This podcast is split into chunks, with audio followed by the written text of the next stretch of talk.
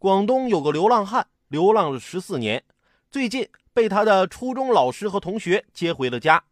老师介绍说，这名流浪汉曾是重庆大学九五级的学生，毕业后啊去德国发展了，有女朋友又有车，但回国后因为档案丢失，出不了国了，而且身患疾病，便自暴自弃，一直在外流浪，没有回家。